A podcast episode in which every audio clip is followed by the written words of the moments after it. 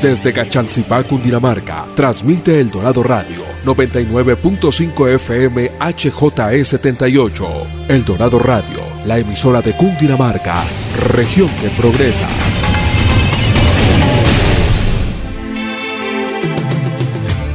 Atención emprendedores, ustedes tienen un espacio en El Dorado Radio. Emprendedores en Busca de El Dorado nace para inspirar, motivar y lograr cambios reales en los negocios de nuestra región que progresa. Todo por El Dorado Radio, la emisora de Cundinamarca en alianza con la empresa Cresgo.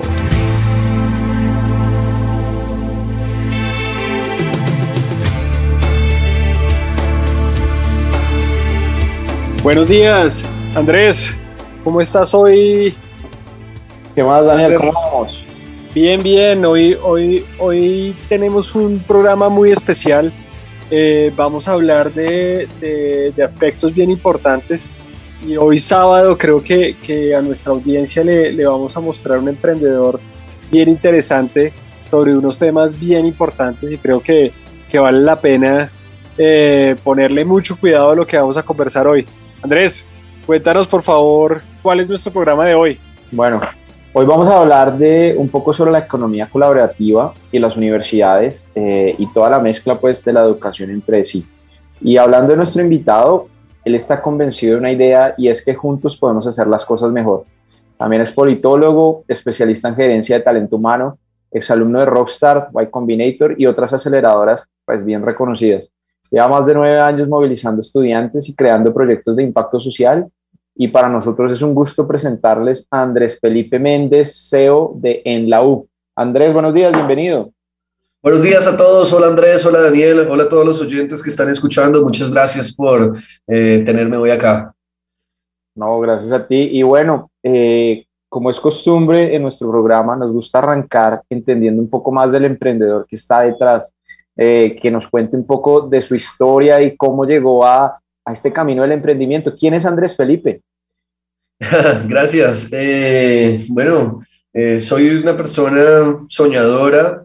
en mis principios profesionales no era una persona que planeara tanto, entonces tampoco les puedo decir que, wow, todo lo que hemos vivido el día de hoy eh, ha tenido un plan claro y detallado. La verdad es que cuando estaba en la universidad no tenía ni idea de qué iba a hacer en mi vida.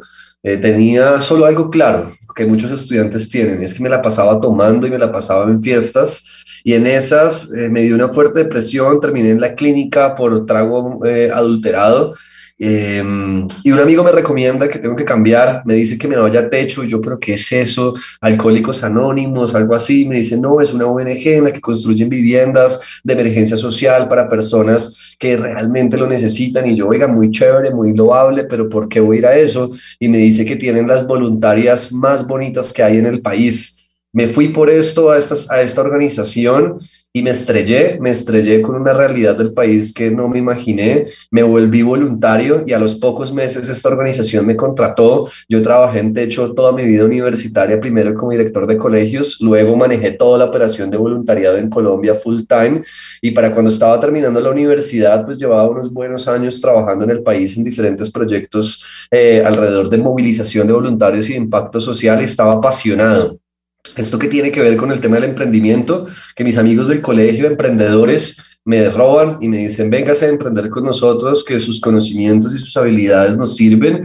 Y ya llevamos unos buenos años emprendiendo, hemos vivido las buenas, las duras, las maduras, nos hemos quebrado, hemos tenido buenos negocios, hemos tenido malos, pero al final todos con un propósito de generar valor para las personas, no, no solo generar empleos, sino también generar soluciones que ayuden a la vida de las personas, que sea un referente de una forma atípica de cómo hacer negocios. Y bueno, heme aquí hoy con ustedes muy interesante esa, esa experiencia de vida y creo que en el impacto en la U tiene, tiene varios aspectos que aglomeran lo que es el impacto. Adicionalmente, hay una filosofía que encontramos y, y en alguna publicación eh, mencionaban, somos felices porque tenemos un propósito. Cuéntenos ahora un poquito cómo comienza este emprendimiento de en la U.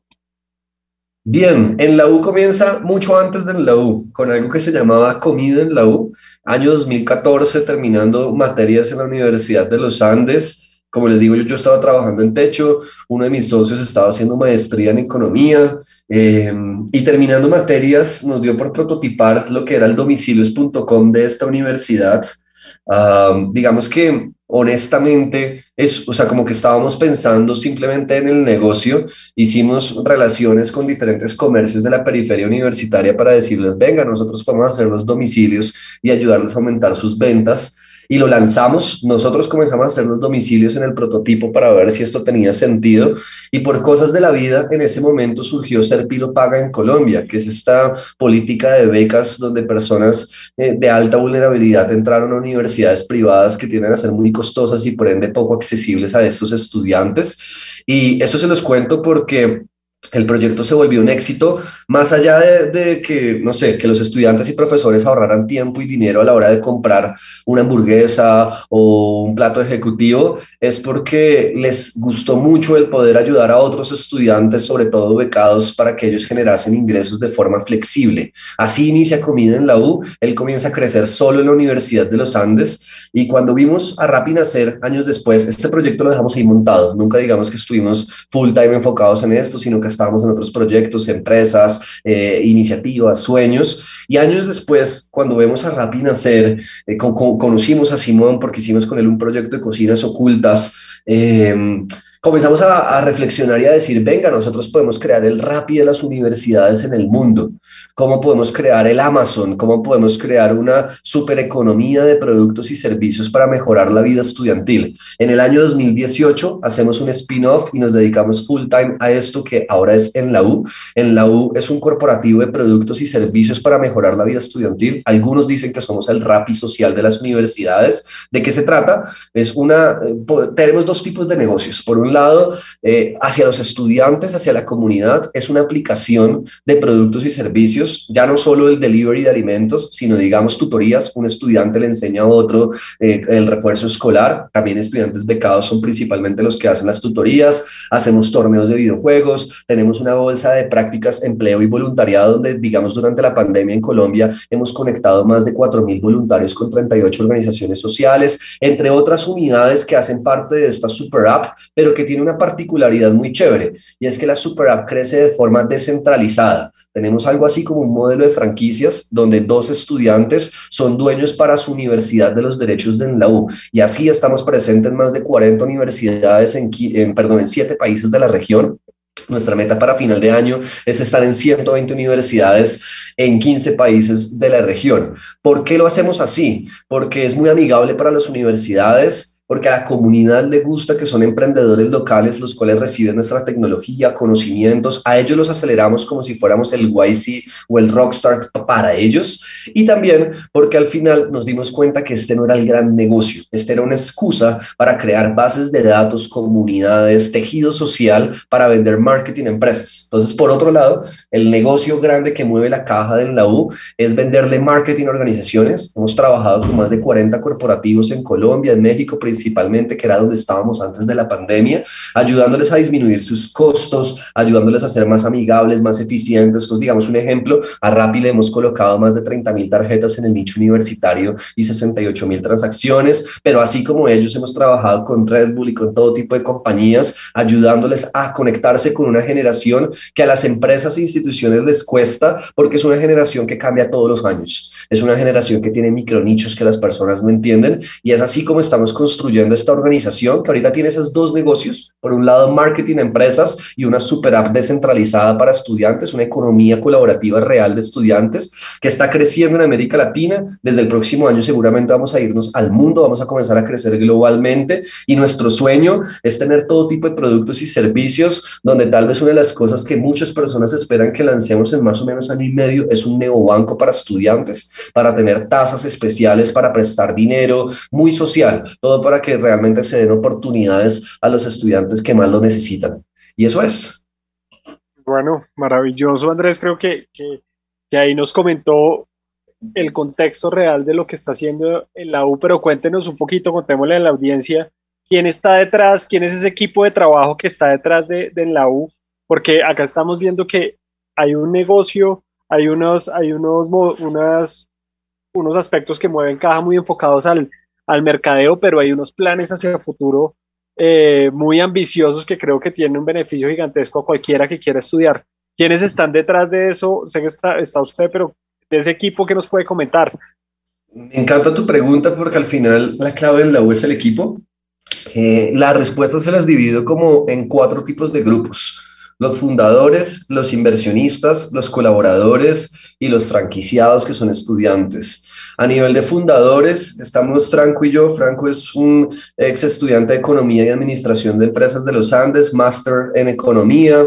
Eh, fue una persona que trabajó en consultoría. Él es el segundo en mando de la organización. Digamos que véanlo como el polo a tierra. Él maneja todo lo que son las finanzas, el performance, el tema legal. Yo, yo me encargo más de estrategia, relaciones comerciales, entre otras cosas. A nivel de inversionistas, tenemos un pool muy grande de inversionistas que se divide en cuatro tipos de ecosistemas los institucionales que se dedican a invertir, digamos, ahí están fondos de inversión como Rockstart en Colombia, Monster Adventures de Europa, eh, ARC Funds de México. Tenemos el Startup Ecosystem, es decir, referentes del ecosistema de emprendimiento, donde tenemos a Andrés Gutiérrez de Tapsi de Paga, a Leonardo Hueje de Shark Tank, a Ricardo Ortiz de Sigo, a Juan José Mesa de Glucky, a Felipe Santamaría de Rockstar, entre otros. Tenemos Families Office, que son familias que se dedican a invertir, donde digamos está la familia Santos, que era dueña del tiempo, eh, no sé, la familia Islicores, eh, la familia Montenegro, que son unos empresarios de construcción que son cristianos, que queremos mucho porque compartimos mucho fe con ellos. Y también tenemos del lado corporativo a altos ejecutivos y CEOs de compañías, digamos, Kurt Chovinsky, que era el presidente de DHL en Colombia y ahora de Bianca Cargo,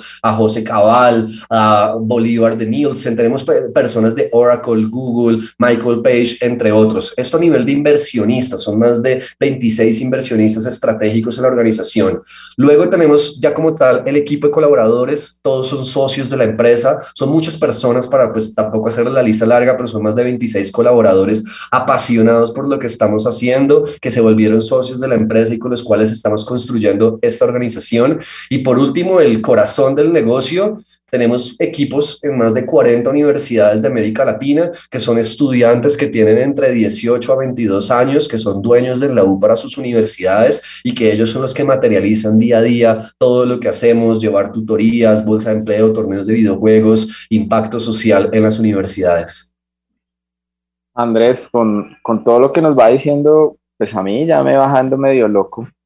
tanto, tanto dato, tanto crecimiento, bueno, felicitarlo y creo que es una gran motivación a, a nuestros oyentes del Dorado Radio, nos escuchan hoy día sábado, y quisiera devolverme un poquitico, un poquitico a, a, a, irnos al modelo básico y entender cómo funciona. Miremoslo primero desde el punto de vista de lo que usted hablaba de un franquiciado, una, una persona que, que quiere implementar este sistema en su universidad ¿Cómo accede a esto? ¿Envía un correo? Eh, ¿Busca a través de la aplicación? ¿Cómo es ese proceso para él poder tener esa franquicia y cómo él va a recibir beneficios por esta franquicia?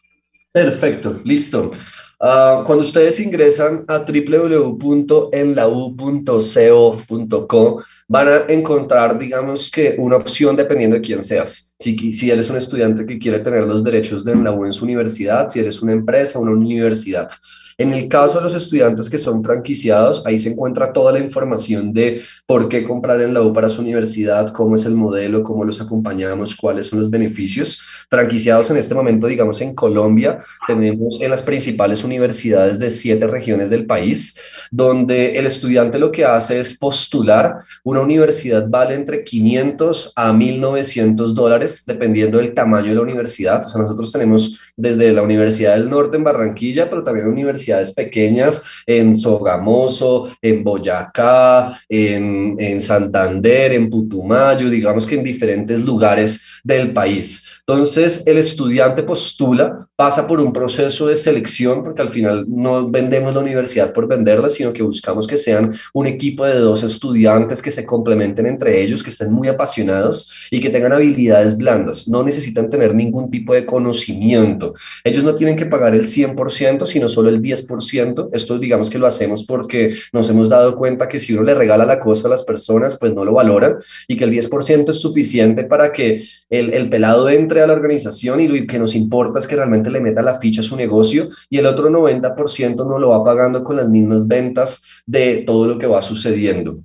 A él se le da acceso a la super app para que él pueda crear productos y servicios. Entonces, no sé, los comercios que están en su universidad, tutores de su universidad para las materias que tienen mayor deserción estudiantil, hacer torneos de videojuegos, etcétera. Tiene una plataforma de gestión de conocimiento en la cual encuentra microvideos y textos que le explica todo lo que tiene que saber del negocio. Tiene acceso a conferencias y espacios que nosotros realizamos cada semana, cada 15 días, cada mes, cada semestre, donde les enseñamos ya no solo en la U, sino de emprendimiento. Digamos, les pongo un ejemplo. A nosotros nos preguntan, bueno, ¿y ustedes por qué les enseñan a levantar inversión?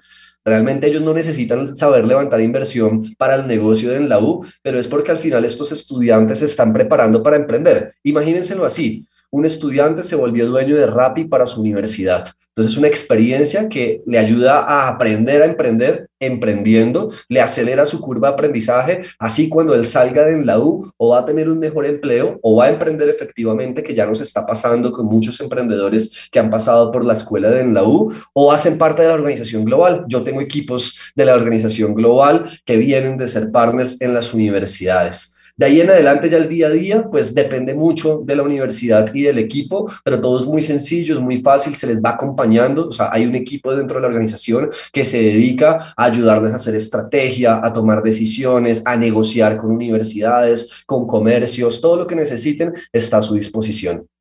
Andrés, no, clarísimo, digamos, la, la, vocación que ustedes tienen, no solo de dar unos ingresos, sino de formar y capacitar y pues permitir seguir creciendo en emprendimientos. Ahora, ahora quisiera ver el, el enfoque, por ejemplo, de un estudiante. ¿Qué paga un estudiante por este servicio? Más allá del producto que compra, pero paga por la plataforma, paga por la intermediación, paga por el delivery. ¿Qué, qué costo tiene para él? Bien, depende del producto o servicio, pero en general es un tema de intermediación, donde si yo soy un estudiante, ingreso también en la U.co y voy a encontrar, pues, digamos que la oferta de productos y servicios que hayan. En general, más o menos, nosotros nos quedamos con el 20%, de los cuales ese 20% se distribuye 15% en el franquiciado y 5% en nosotros, porque como les dije, el negocio grande de la oficina global es marketing para empresas. Entonces, se los voy a poner con un ejemplo sencillo. Yo soy un estudiante que tengo problemas de cálculo. Entonces resulta que me meto y busco un tutor de cálculo y el tutor seguramente me va, me va a pedir 20 mil pesos. De esos 20 mil pesos, 5 mil van a entrar más o menos a la organización, de los cuales se van a distribuir entre el franquiciado y nosotros. Eso se puede aplicar casi que a todo. Entonces, digamos, si yo compro una hamburguesa, lo mismo, el restaurante nos va a pagar a nosotros más o menos entre un 15 o un 20%. Eh, si yo voy a un torneo de videojuegos, entonces, digamos que yo pago 5 mil pesos por entrar a un torneo de League of Legends, donde se va a devolver el 80% a los mejores jugadores, pues para que también sea un incentivo para ellos jugar y nosotros nos vamos a quedar con más o menos el 20%. Y de ahí en adelante hay otras unidades que nosotros no las estamos monetizando, sino que son para generar valor a la comunidad, como la Bolsa de Empleo, Prácticas y Voluntariado. Hemos movilizado demasiados voluntarios en Colombia durante la pandemia, no le ganamos nada de eso, pero eso nos permite pues tener una mejor relación con las universidades, con los estudiantes. Entonces, todo tampoco se trata de dinero, sino también de generar impacto, porque al final nuestro negocio grande está en el marketing con compañías. Total. Y, bueno, ya digamos por el lado de las empresas que, se vuelven los socios también estratégicos de ustedes, ellos, ya, ya vimos la, la, comisión, digamos, pero aparte de eso, ellos reciben también algo, ellos reciben capacitación de cómo visualizar mejor sus productos o esto se encarga el franquiciado de hacerlo? No, ya digamos que es un negocio, digámoslo que independiente, donde todo lo que hacen los franquiciados nos permite generar comunidades, es decir, tenemos bases de datos, redes de embajadores, redes de influenciadores, redes sociales, entre otras, que nos permite justamente hacer el marketing mucho más efectivo. Y ya digamos que con las empresas depende de lo que ellos necesiten. Tenemos tres grandes líneas con empresas, una que es Sampling, entonces pongo un ejemplo, súper ricas, empresa de papas en Colombia muy famosa. Eh, durante cada semestre nos daba más o menos entre 15 mil a 25 mil productos de sampling para nosotros entregar en universidades y hacer investigación cuantitativa y cualitativa de qué piensan los estudiantes. Este es un ejemplo en sampling. Branding es ayudar a las empresas a posicionarse mejor. Entonces ellos nos dicen, oiga, yo quiero llegar a 500 mil jóvenes con una campaña que sea muy chévere, en la cual ellos, ellos me conozcan mejor. Entonces, después un ejemplo, protección nos buscó en su momento y les ayudamos a mejorar toda su parrilla gráfica, a que se comunicaran mejor con los insights que nosotros tenemos y les ayudamos a llegar al número de personas que necesitaban. Y ya la parte de growth, eso la utilizan sobre todo las startups, es ayudarles a crecer en ventas o en leads calificados y ahí sí tiene que ver con la super app en el sentido de que nosotros les ganamos una comisión que está alrededor del 20%, pero le recibimos un presupuesto a la empresa que nos da de marketing que nosotros le administramos para entender cómo disminuir los costos. Entonces nosotros comenzamos a hacer pruebas en todo el ecosistema que tenemos de bases de datos, influenciadores, embajadores, para comenzar a entender para ese producto cuál es la mejor forma de conseguir el resultado y de disminuir los costos para el cliente, de tal forma que si lo hacemos, pues vendemos mucho más y por ende ambos ganamos. Bueno, Andrés, acá, acá hemos hablado y creo que, es importante contarle a nuestra audiencia que hoy sábado tenemos a Andrés Felipe Méndez, CEO de la U, y, y, también quisiéramos hablar y seguramente la audiencia va a estar muy interesada en oír un poquito de cómo levantar inversión. Ustedes ya han tenido bastante experiencia y nos mencionaban que hay varios fondos de inversión que han invertido en ustedes en años anteriores y que dentro de todos los beneficios que tiene la, la, Super App, eh, los estudiantes que, que, están gestionando este, este tipo de franquicias también están aprendiendo a cómo gestionar este tipo de inversión. Cuéntenos un poquito qué, qué tips podemos, podemos dar en relación a, a, prepararse para teniendo un emprendimiento o comenzando una startup. Eh, ¿Qué tips le podemos dar a nuestros oyentes para poder levantar inversión eh, en este ambiente y en este nuevo ecosistema que se ha ido creando en el tiempo? Wow, me encanta esa pregunta. entonces, bueno, les voy a dividir el consejo en, en dos, tres escalas distintas. Por un lado, hay algo clave que se llama el lead investor, o sea, el inversionista líder. ¿Qué significa eso? Cuando uno va a buscar inversión y uno habla con muchas personas que uno les dice, mira, yo estoy buscando que tú me pongas un ticket de 5 mil dólares porque estoy buscando 100 mil o 500 mil o un millón de dólares, el dinero que sea.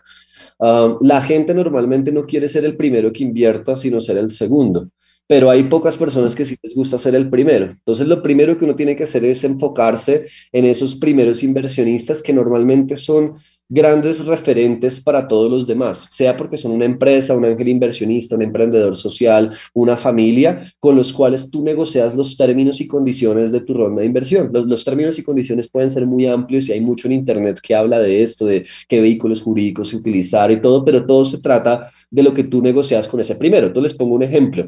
En nuestro caso, cuando arrancamos, como no teníamos experiencia y muchos conocimientos, nosotros nos aceleramos en Rockstart, una aceleradora europea que tiene presencia en Colombia que es muy importante y que ellos se vuelven como el primer legitimador nuestro. Nuestra primera ronda que hicimos, el lead investor era Andrés Gutiérrez, que él creó Tapsi, se lo vende a una compañía, creo que era Easy Taxi, eh, luego crea Te Paga, es un emprendedor serial, pues ya con mucha experiencia y recorrido y mucha legitimidad en el mercado. La siguiente ronda que hicimos, el líder inversionista fue Enrique Santos, que era el dueño del tiempo. Entonces, digamos que esto es para mostrarles que al final, va a poner un ejemplo, si tú eres un emprendedor de la industria de alimentos y resulta que tú encontraste a Lalo de, de Crepes and Waffles, y él te pone así sea muy poquito dinero, pues todos los demás van a decir, no, pues si él lo hizo, yo también quiero invertir y quiero hacerlo. Entonces, primer consejo, encuentren un lead investor. Lo segundo, preparen su empresa muy bien. Uno no busca plata para emprender, es decir, para validar el negocio, sino que uno busca plata para escalar el negocio. Cuando uno ya ha validado que mi idea tiene sentido, que mi producto tiene sentido, uno busca el dinero ya es para poner a crecer todo lo que uno está haciendo. Entonces, ¿qué cosas se tienen que responder? ¿De qué tamaño es el mercado? Eso es lo primero que va a mirar un inversionista. Es decir, esta solución que yo tengo, a cuántas personas puede llegar en Bogotá, en Colombia, en el mundo, de tal forma que el inversionista puede más o menos predecir cuánto dinero podría facturar la organización si comienza a crecer. Eso es lo primero que miran. Lo segundo, el equipo es fundamental que el equipo realmente esté preparado. Digamos que muchos de los conocimientos de temas de emprendimiento están gratuitos en Internet. Eh, YC tiene una escuela gratuita en Internet o uno puede encontrar en Platzi que, que el equipo se ha dedicado de Platzi a lanzar mucho conocimiento que uno puede pagar en temas de emprendimiento. Pero el punto es que si el equipo no es lo suficientemente experimentado, por más de que tenga una buena idea, seguramente su capacidad de ejecución no va a ser la mejor. Y lo tercero, ahí sí viene la idea, ahí viene el prototipo, donde en la idea lo que uno se comienza a fijar es los units economics, es decir, los números que hay detrás. Principalmente hay dos cosas que uno debería que mirar. Uno, ¿cuánto te vale adquirir un usuario? O sea, es decir, eh, oiga, a mí me vale 5 mil pesos un usuario nuevo y cuánta plata te produce en el tiempo ese usuario. No, este cliente, o sea, un cliente en promedio me produce 40 mil pesos. ¿Por qué? Porque entonces uno puede comenzar a hacer una relación matemática de que si en el, no sé, en, Cundinamarca hay un millón de personas que podrían comprar mi servicio y me vale 5 mil pesos llegar a cada uno de ellos y cada uno me va a producir 40 mil, pues ahí es donde uno ya dice, bueno, esto ya es un negocio y comencemos a meterle ahí sí ya un acelerador financiero. Por eso les digo, uno levanta inversión no para validar un negocio, sino para comenzarlo a crecer. Yo creo que esas dos cosas serían como las que les diría. Ahora, quiero hacer una tercera cuña y es, no todo tiene que ser inversión por equity, es decir, participación de la empresa.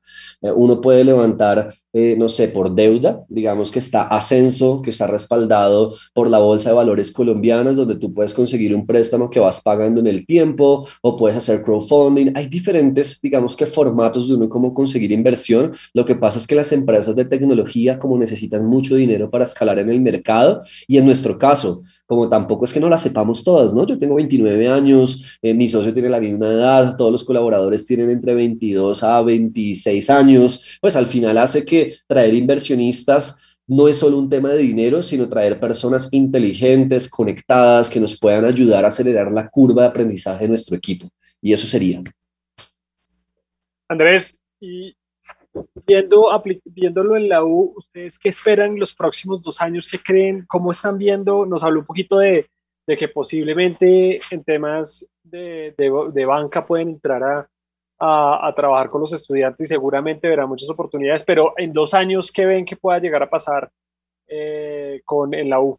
Excelente pregunta. Mira, nosotros vamos a lanzar en más o menos dos meses el white paper de la U. Para los que nunca han escuchado ese término, todo lo que son las criptomonedas y las criptoempresas que están en la blockchain tienen algo que se llama un white paper, que es el que explica toda la ruta que tiene el negocio para escalar en el mercado y toda la proyección que tiene. Ahí vamos a explicar todo en detalle, pero se los resumo así. Nuestro foco de corto y mediano plazo para los siguientes dos años son dos escalar el número de universidades y vender más marketing empresas. A nivel de universidades, esperamos llegar a 1.200 universidades en 40 países de la región que ya tenemos mapeados. Y por otro lado, pues escalar marketing con empresas que da miedo. ¿Por qué? Entre más universidades tenemos en nuestro ecosistema, entre más franquiciados tenemos, mejor marketing le damos a las organizaciones y hace que también apuestas como lanzar un neobanco u otras cosas tengan sentido.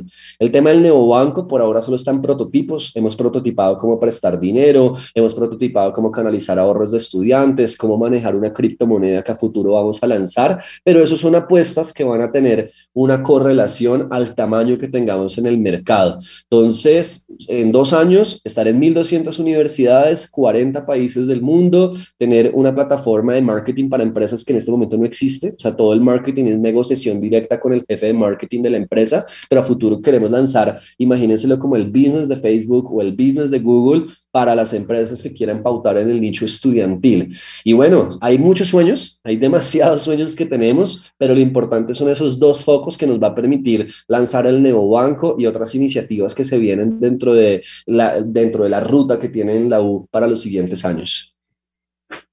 Yo creo que, acá, acá hay sueños por, por explorar y que ustedes van a seguir cumpliendo. Y bueno, invitamos a nuestros oyentes a tomarse un cafecito hoy sábado para, para poder disfrutar de esta buena mañana y los invitamos al café y nos vamos a comerciales.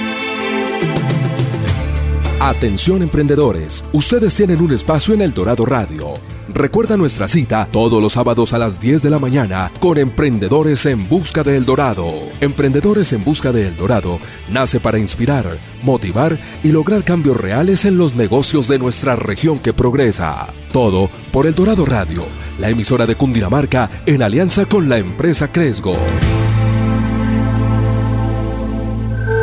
Desde el frío páramo de Chingaza y sus frailejones hasta el calor abrasador de Puerto Salgar. Nuestro departamento ofrece una variedad de climas y todas las actividades Al viajar con responsabilidad por Cundinamarca, yo voy. Invitan Ministerio de Comercio, Industria y Turismo y Fontur. ¿Cómo avanza la reactivación económica en Cundinamarca? Te lo contamos este lunes 19 de julio desde las 7 de la mañana, en línea con el gobernador. Por El Dorado Radio, la emisora de Cundinamarca, región que progresa. Atención emprendedores, ustedes tienen un espacio en El Dorado Radio. Emprendedores en Busca de El Dorado nace para inspirar, motivar y lograr cambios reales en los negocios de nuestra región que progresa. Todo por El Dorado Radio, la emisora de Cundinamarca en alianza con la empresa Cresgo.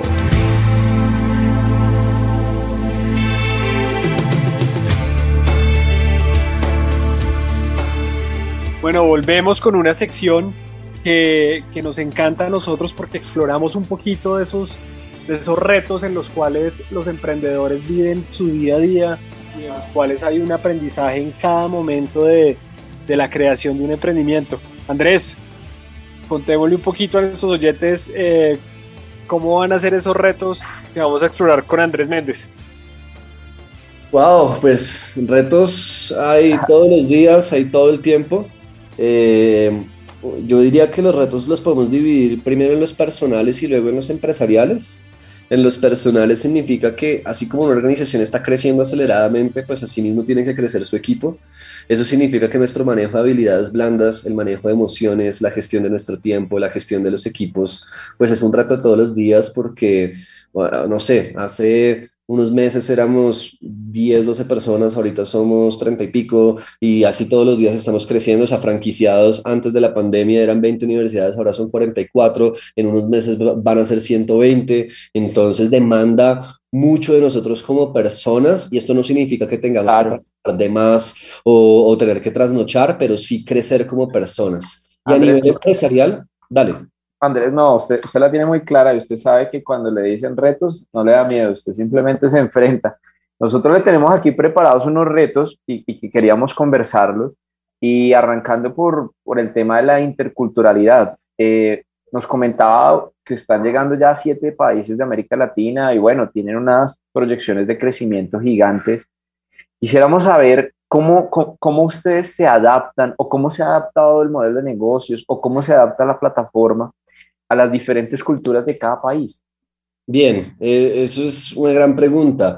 Uh, la solución que nosotros encontramos fue justamente descentralizar el sistema en el modelo de franquicias que les contábamos antes de comerciales. ¿Por qué? Porque al final esto nos obliga a que como organización nosotros pensamos en dos lógicas, en lo global y en lo local. Pensamos en crear tecnología global, procesos globales, pero que el líder local lo adapta a su contexto. Entonces les voy a poner un ejemplo. En la UNAM eh, una universidad pública en Ciudad de México que tiene eh, 1.500 estudiantes, que perdónenme, eh, perdónenme 3.500, ¿cuántos son? 150 mil estudiantes, perdónenme que estaba mezclando con otra universidad, o sea, es una universidad muy grande, tienen 2.800 edificios. Ellos resulta que se dan cuenta que en su universidad, el mismo equipo, esto es algo que no sucede en otras universidades. Tienen un depositorio odontológico, o sea, un lugar donde hay muchos aparatos para todos los estudiantes de, de odontología que se necesitan. Y ellos se dan cuenta que tienen que conectar esto al sistema de la U. Eso es una adaptación local que depende estrictamente de ellos. O les pongo otro ejemplo ya a nivel de marketing. Uno puede decir la palabra amigos, pero en Medellín puede que sea panitas, en México puede que sea cuate, y eso puede variar de ciudad a ciudad, de país a país. Entonces lo que nosotros hacemos es crear estructuras globales que les damos a los equipos y les decimos, mire, tome lo que tenemos desde una perspectiva global, pero ahora adáptelo usted al tema local. La clave de combatir la interculturalidad es tener un socio local, es tener personas que conocen su entorno y que ellos adaptan lo que tú haces para su entorno local. Bueno, e, eso, eso suena, suena muy bien, muy lógico y, y seguramente cada vez esta, este tema de la digitalización de los negocios nos va a llevar a, tener que adaptarnos a eso, a la cultura. Yo, yo quisiera que, que, que, siguiéramos con este reto y le dijéramos a los oyentes cuál sería el, la, como el, el consejo que usted les podría dar para adaptarlo a una región. ¿Sería conseguir a un socio estratégico en la región que le dijera todo sobre la cultura? que ellos mismos viajen, eh, que hagan una búsqueda inicial. ¿Cuál, ¿Cuál puede ser ese ejercicio fundamental? Yo creo que le comenzaste a responder, Iván, en las dos vías que dijiste. Por un lado, sí, tener un socio local es muy importante, pero también es bueno que uno viaje. Yo no he ido a todos los lugares en los que tenemos presencia, pero tuve una época en la que comencé a viajar a diferentes contextos, sobre todo para, para que uno se responda a una pregunta y es, ¿qué procesos y estrategias tengo que tomar? O hacerme esas preguntas que luego ese socio local se va a tener que hacer y responder. Entonces, digamos que la respuesta yo no la puedo dar, digamos el tema de la comunicación, de si es panita, cuate o una u otra cosa, pero ya sé que hay una pregunta y es, ¿qué comunicación ellos tienen que adaptar para dárselas a ellos? De tal forma que, no sé, temas jurídicos. Entonces, ya, ya uno ya tiene una serie de preguntas que uno se tiene que hacer, oiga, aquí es ¿Es SaaS o es otro tipo de empresa? En México son distintas, en Chile son distintas, en otros países son distintas. Entonces, cuando uno comienza a irse a otros entornos, lo que uno se comienza a dar cuenta es las preguntas que uno se tiene que hacer como emprendedor, de tal forma que se genera algo así como un proceso, para que si yo mañana abro, voy a decir un ejemplo loco, China, pues yo ya tengo una lista de preguntas que el socio local se va a tener que responder conmigo. Andrés, hemos visto que, que, que en este proceso de emprender, no todo es, por decirlo así, color de rosa y eso, eso el, que, el que ha emprendido lo sabe. Eh, entonces, en ese aspecto, esa flexibilidad y ese entendimiento que ustedes han ganado de lo que es el ambiente universitario, de los estudiantes, de sus necesidades, de lo que, de lo que realmente quieren y lo que no quieren. Eh, pero contémosle un poquito cómo es a los oyentes, han captado toda esa información, pero cómo es después transformarlo en tecnología ¿Cómo ha sido ese proceso de transformación tecnología? Wow, eh, eso ha sido una locura para nosotros, sobre todo porque cuando iniciamos a emprender no existían las tecnologías que existen hoy para, para crear tecnología cada vez más fácil y más rápido. Ahí siempre va a ser un reto porque tú no tienes los conocimientos suficientes, porque tienes que estar eh, haciéndote preguntas que nunca sabías que te tenías que haber hecho. Y, por ende digamos que uno de los errores típicos que suceden en los emprendimientos de tecnología es que tienen que volver a hacer su tecnología más de una vez porque puede que lo que tú ves de frente, o sea, eso se llama el front en tecnología, o sea, la aplicación no cambie, pero el back, es decir, imagínense, esto es un edificio, todo lo que se tiene la ingeniería civil del edificio eh, digamos que no tenía la robustez, la fuerza, la ingeniería civil para que justamente esto pueda crecer con sostenibilidad a futuro.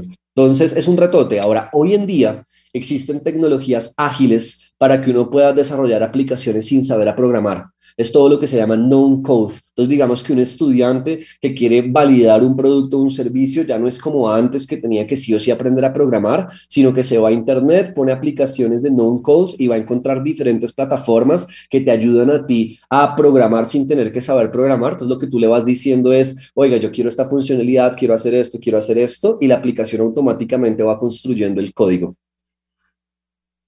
Ok, bueno, no, creo que, que ahí, hay muchas herramientas para, para poder emprender a bajo costo y crear esos productos mínimos viables. Pero cuéntenos un poquito quién es, cómo han hecho, cómo es el equipo de ustedes, ¿un equipo propio o es un equipo tercerizado el que va haciendo estos desarrollos y actualizaciones? ¿O son los mismos estudiantes que también los acompañan en, esa, en esos cambios constantes que debe hacer la plataforma? No, eh, eh, en este caso es un equipo propio y siempre el consejo es que tú tengas un equipo dentro de tu organización que esté desarrollando la tecnología.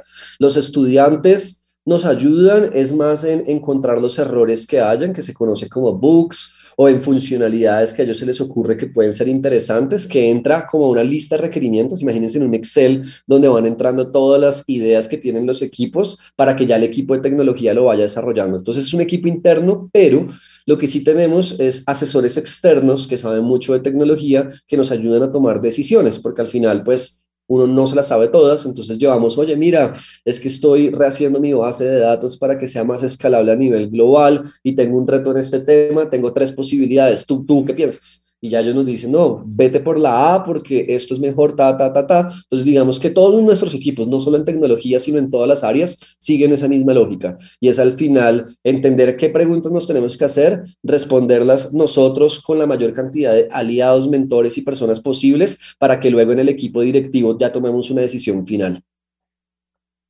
Andrés, no, creo que no hemos tocado el tema de, de la pandemia o de la llegada pues del COVID, entendemos que antes de eso estaban ustedes en 20 universidades en Colombia, dos en México, y bueno, se han movido a más de 44. ¿Qué efecto tuvo esto de la pandemia en el negocio, en ustedes, en el crecimiento? ¿Y qué les trajo? Bueno, no, al, principio fue como a todos, ¿no? Em, caos, incertidumbre, no saber qué va a pasar. En nuestro caso, pues nuestro negocio está ligado a las universidades y todas las universidades se fueron a 100% virtualidad.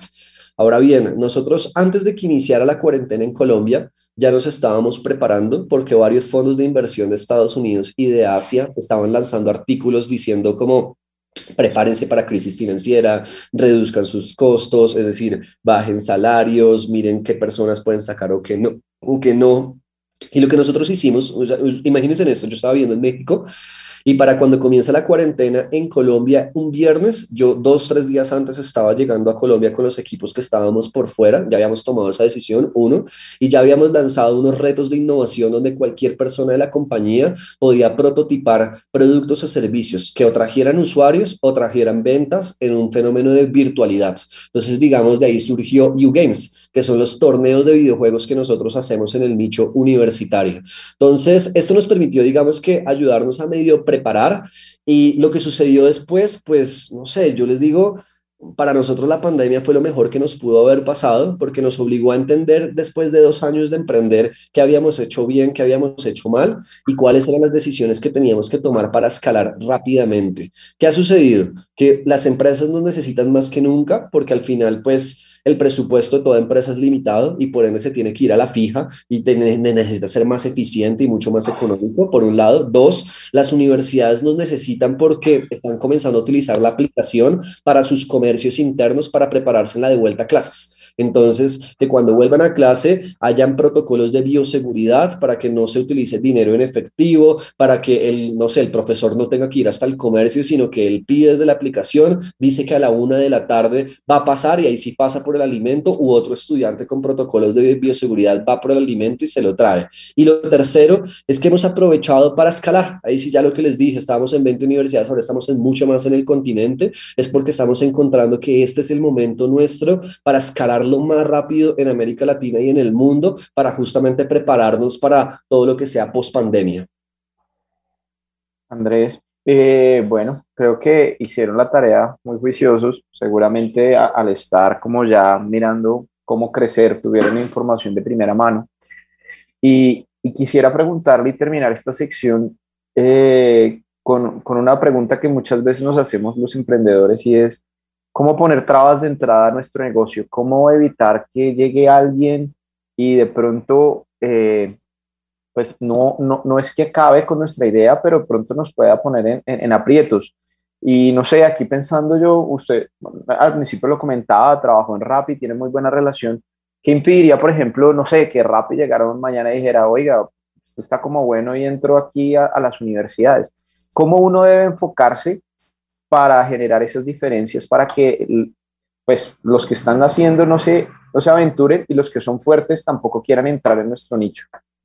Wow, es una gran pregunta y esto va a sonar contraintuitivo porque la solución es no pensar en la competencia, sino en tu usuario.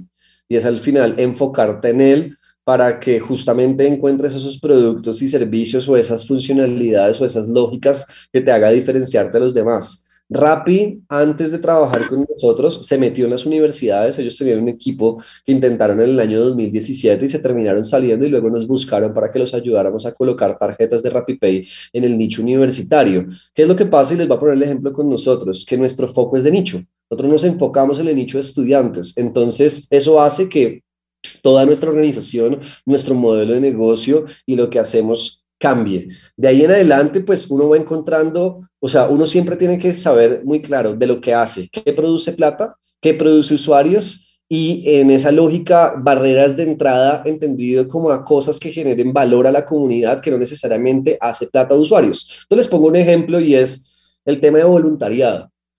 Oigan, cualquiera puede movilizar voluntarios, pero nosotros creo que somos la organización que más voluntarios ha movilizado en Colombia en este momento de nicho estudiantil. Y eso a nosotros no nos produce plata, pero hace que las universidades nos amen, que los, que los estudiantes nos quieran mucho. Pero a la vez cualquier organización puede surgir mañana y hacer exactamente lo mismo que hace en la U, hacer exactamente el mismo el, tema de voluntariado, por ende uno no puede perder el norte y la tranquilidad, todo lo contrario, es bueno, porque si al final surge una competencia, pues está promoviendo el mercado y es una competencia que yo luego me puedo comprar y traérmela a mi empresa o que me compre a mí o que al final, pues en vez de ser un rival, es alguien que está fomentando el mercado. Colombia es el país con mayor número de super apps y aplicaciones de delivery que han surgido en el nicho universitario en el mundo. Y esto ha pasado, pues nosotros nos imaginamos que porque nosotros fuimos los primeros en hacerlo. Y todas estas pequeños emprendimientos han terminado desistiendo, pero lo que hicieron fue promovernos el mercado. O sea, crearon una cultura del domicilio en las universidades, crearon una lógica de que esto ya es normal, que hace que nuestros costos sean mucho menores. Entonces, al final el consejo es, no piensen tanto en la competencia, sino enfóquense en sus usuarios y ahí van a ir encontrando cómo generarle valor a ellos. Andrés, usuario creo que es la palabra que nos llevamos eh, en nuestra audiencia porque finalmente, finalmente el usuario es el que va definiendo el camino hacia dónde ir. Creo que la lectura y esos, esos insights o esos, esos hallazgos que, que, se encuentran creo que son claves para ir tomando decisiones en la medida que, que se va cambiando la, la estrategia y va cambiando también la coyuntura. Pasamos a una sección, Andrés, que nos encanta y es para relajarnos un poco y conocer un poquito eh, de usted como emprendedor. Eh, le vamos a hacer cuatro preguntas. Quisiéramos que nos respondiera muy rápida y estas son la primera. ¿Cuál es su plataforma digital favorita? Wow, Netflix. ¿Emprendimiento favorito? Uh, Platzi. ¿Mujer que admire? Mm, la reina Isabel II. Comida favorita. Sushi. Bueno, Andrés, eh, yo creo que acá hay algo importantísimo y, recordarle a nuestros oyentes que estamos hoy sábado con Andrés Felipe Méndez de la U, CEO de la U, hablando de emprendimiento, hablando de muchos consejos de, enfocados a levantar inversión, a, a enfocarse en el usuario y entendiendo ese modelo de negocio espectacular que ustedes han creado y que tiene una escalabilidad alta. Eh, vamos a irnos y para finalizar el programa vamos a hablar un poquito de lo que podemos concluir. Entonces, Andrés Reyes, cuéntenos por favor qué podemos concluir sobre la intercultural, interculturalidad, se me fue. es dura, es dura. de la sí. Bueno, eh, yo, yo creo que nos llevamos varios consejos de Andrés creo que toda la charla ha estado cargada de consejos y de, y de, de una buena vibra, creo que sería lo primero. Eh, y es muy importante, como decía, uno, uno tiene que adaptarse a su ambiente, no solo en el tema, digamos, que uno puede pensar claramente como de pronto el lenguaje, pero de pronto también las necesidades, las necesidades ya sea de, no sé, si la región es un tema de calor, pues las necesidades van a ser diferentes de un tema de frío, en fin. Entonces hay que generar una plataforma como robusta que ésta permita adaptarse en pequeñas condiciones a diferentes ambientes. Y ya él nos comentaba que hay muchas formas de hacerlo, sí, puede ser a través de un socio en la región, puede ser a través de conociendo uno mismo, pero en últimas, el consejo sí y siempre va a ser adáptese, conozca a su usuario. Eh, creo que en varios eh, aspectos de la charla Andrés nos, nos, nos, enfatizaba en eso. Conozca a su usuario, dedíquese a conocer las necesidades, dedíquese a conocer qué es lo que más lo apasiona o, la necesidad de esta persona. Y eh, también en un pedazo nos aconseja de nicharnos, de buscar un buen nicho donde podamos aprender de esto. Entonces, ¿qué más de coger un buen nicho que pueda ser global y empezar a difundirlo en las diferentes áreas de, pues, del, del, país y también del mundo. Bueno, Andrés, gracias. Yo creo que de lo que hablamos de tecnología, yo también tengo varios apuntes por, por resaltar. Primero, es que ha habido un cambio de tecnología en el tiempo y, y efectivamente hay una palabra que, que, me encanta a mí es la adaptación y creo que estas startups y todo, todo negocio que está emprendiendo tiene que adaptarse a esos nuevos cambios. La segunda es y Andrés lo mencionaba y es preguntarse constantemente, es decir, hacerse preguntas constantes sobre, sobre su negocio, sobre esos clientes, sobre esas nuevas necesidades, porque eso lo puede ayudar a poder solucionar esos problemas identificados.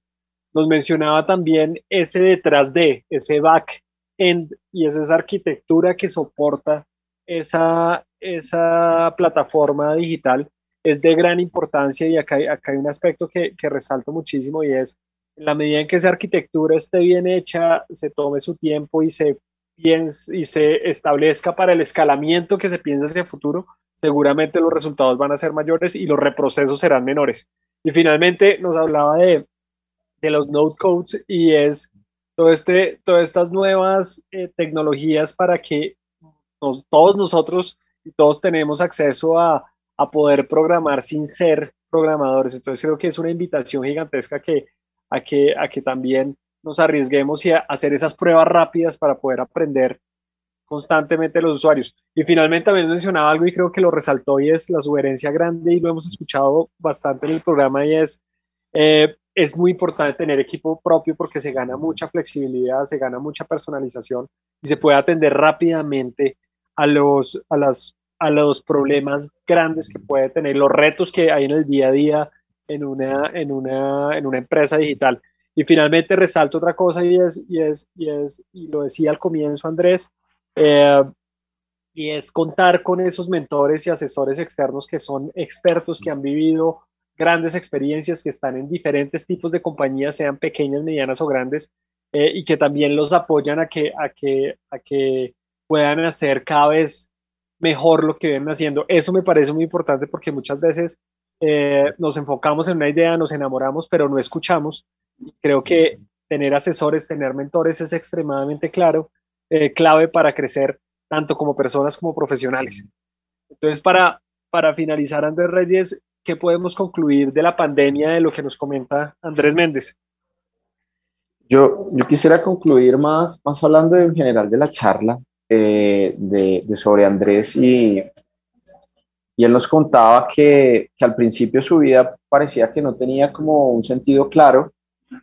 Después, eh, el camino de la vida lo llevó a un tema de un voluntariado y, y, las cosas se fueron andando, se fueron armando. Fue entendiendo por qué entraba en un voluntariado, por qué iba generando un modelo de negocio, por qué había conocido tanta gente en su camino.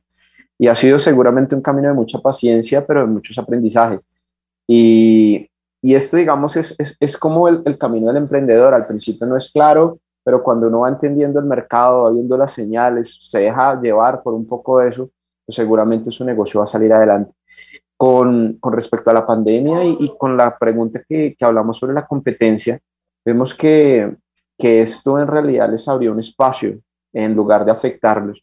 Les fue mostrando de pronto que en la competencia había la oportunidad de crecer un mercado de que ellos al enfocarse en dar el mejor producto y no tanto en preocuparse por qué podría llegar a ser la competencia, sí, sí tenerlas como identificadas, mirar, pero más preocuparse en ellos, fueron creciendo, sus competencias fueron desistiendo y cada vez fueron más bien fortaleciéndose. Y la pandemia también les trajo un tema de avance, de la gente conocer mejor las plataformas digitales, de conocer la, eh, los beneficios de, de, de elementos como deliveries y demás. Entonces, creo que, que, lo que ellos han hecho es un trabajo continuo de, de, paciencia, de conocer y de fortalecerse. Bueno, Andrés, muchas gracias por las conclusiones y Andrés Méndez, nos acercamos a, al final del programa y lo primero que queremos decirle, agradecerle por el tiempo, por la charla que hemos tenido, que, que ha estado una nota y para despedirnos, Andrés, porfa, compártanos una frase de motivación para todos los emprendedores y emprendedoras que nos están escuchando en Cundinamarca. Bueno, no, gracias a ustedes. Y la frase sería, miren, emprender no es fácil. Uh, algunos dirán, uy, no, estos manes en la pandemia lo que han hecho, pero es que antes de la pandemia llevábamos años emprendiendo, nos habíamos quebrado, debíamos mucho dinero, digamos que hemos vivido las buenas, las duras y las maduras, y en ese sentido emprender es un proceso. Entonces, véanlo con paciencia y con calma y sobre todo, prepárense. La primera empresa que uno tiene es uno mismo y entre mejores sean tus conocimientos y habilidades, mayor probabilidad de éxito hay en todo lo que te propongas. Entonces, hay veces es mejor poner en pausa el crear una empresa y uno acelerarse como persona para ahí sí lanzar la empresa. Y nada, eh, mucha fe. Esto es un tema que al final eh, cuando uno tiene a Dios en su vida, pues todo, todo se ve distinto y hace que uno también quiera emprender con mayor propósito. Andrés, conocerse y creo que, con eso nos vamos y, coincido con usted, cuando uno se conoce como persona puede cambiar el rumbo de lo que viene haciendo y seguramente eh, puede impactar en, lo que quiera y en quien quiera. Entonces eso creo que es clave y nos lo, lo llevamos hoy. Eh, para finalizar, agradecerle a la audiencia hoy. Hoy sábado estuvimos con Andrés Felipe Méndez y nos pueden seguir en Cresgo, en Instagram, en LinkedIn y visitar nuestra página web www.cresgo.com. Eh, cualquier duda o pregunta las podemos atender al dorado.cresgo.com o a la línea WhatsApp 321-327-0365. Bueno, feliz sábado a toda la audiencia y muchísimas gracias Andrés Reyes y Andrés Méndez por esta amable charla. No, ustedes, muchas gracias. Bendiciones a todos. Atención emprendedores, ustedes tienen un espacio en El Dorado Radio. Recuerda nuestra cita todos los sábados a las 10 de la mañana con Emprendedores en Busca de El Dorado. Emprendedores en Busca de El Dorado nace para inspirar, motivar y lograr cambios reales en los negocios de nuestra región que progresa. Todo por El Dorado Radio, la emisora de Cundinamarca en alianza con la empresa Cresgo.